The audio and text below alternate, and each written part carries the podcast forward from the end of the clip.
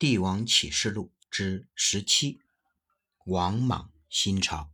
在中国历史上，有着一个不为人知的历史朝代，那就是夹杂在汉朝中间的新朝。新朝的建立者是新始祖王莽。对于王莽这位人物的评价褒贬不一，可能是观看的角度不同而导致的不同吧。有人从正统的观念来看，认为。王莽那就是一位篡位的奸臣嘛，而在近代帝制结束之后，又站出来一些史学家，他们一致认为王莽是中国历史上第一位社会改革家，认为他是一位有远见而无私的社会改革者。众说纷纭，我们每个人都可以有自己的观点。王莽，字巨君。中国历史上新朝的建立者王莽，出生于西汉末年的王室外戚，于公元九年代汉而立，国号新，建元，始建国。王莽实行了广泛的社会改革，其中以解决土地和奴婢问题的王田令与私属令为其核心内容。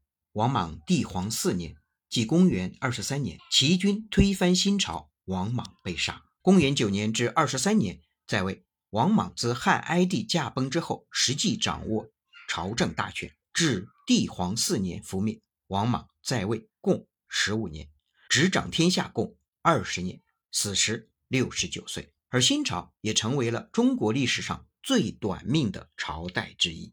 西汉末年的外戚，新的建立者，汉元帝皇后王政君的侄子，早年折节恭俭，勤奋博学，孝事老母。养护瓜嫂兄子，以德行著称。成帝时封为新都侯，哀帝时外戚丁父两家辅政，王莽被迫告退，闭门自守。哀帝死，王政君以太皇太后临朝称制，任王莽为大司马，拥立刘为平帝，由他总揽朝政，遂诛灭遗己，大封汉宗室功臣子孙和在朝的大官为侯，广植党羽。以此获得了许多人的拥护。平帝死，改立两岁的孺子婴为帝，自己以摄政名义居天子之位，称假皇帝。初始元年，废孺子婴，自称皇帝，改号为新，建年号为始建国。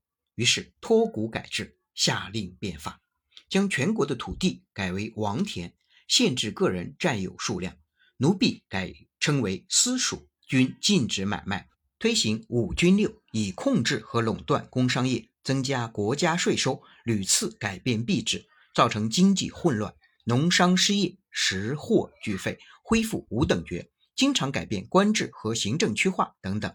由于贵族豪强的破坏，改制没有缓和社会矛盾，反使阶级矛盾激化，又对边境少数民族政权发动战争，赋役繁重，横征暴敛，法令苛细。终于在公元十七年爆发了全国性的农民大起义。公元二十三年，新王朝在赤眉、绿林等农民起义军的打击下崩溃。王莽也在绿林军攻入长安时被杀。王莽虽然是一位篡位的人物，但是他的所作所为每每都要比西汉那些末代的皇帝强上十倍、百倍，因此赞扬歌颂王莽的人也不少。历史到了王莽这里，有很多人说王莽是穿越者。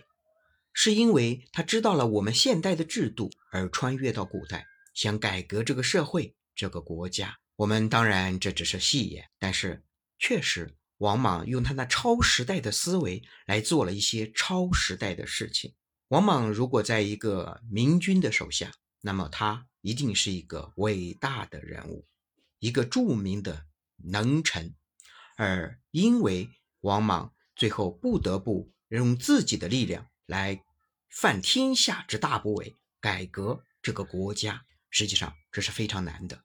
纵观历史，很多改革者都失败了，就是因为他们没有掌握好很多方面，没有顺应历史的潮流，没有实行渐进的政策，没有理解老人老办法，新人新办法，激化了矛盾，一腔热血付诸东流。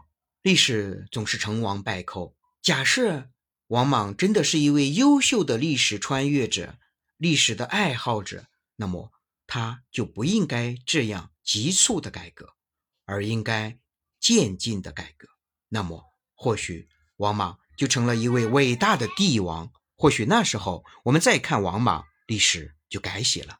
但是历史没有如果，我们的人生也没有如果。我们每个人都要想好、做好，知行合一。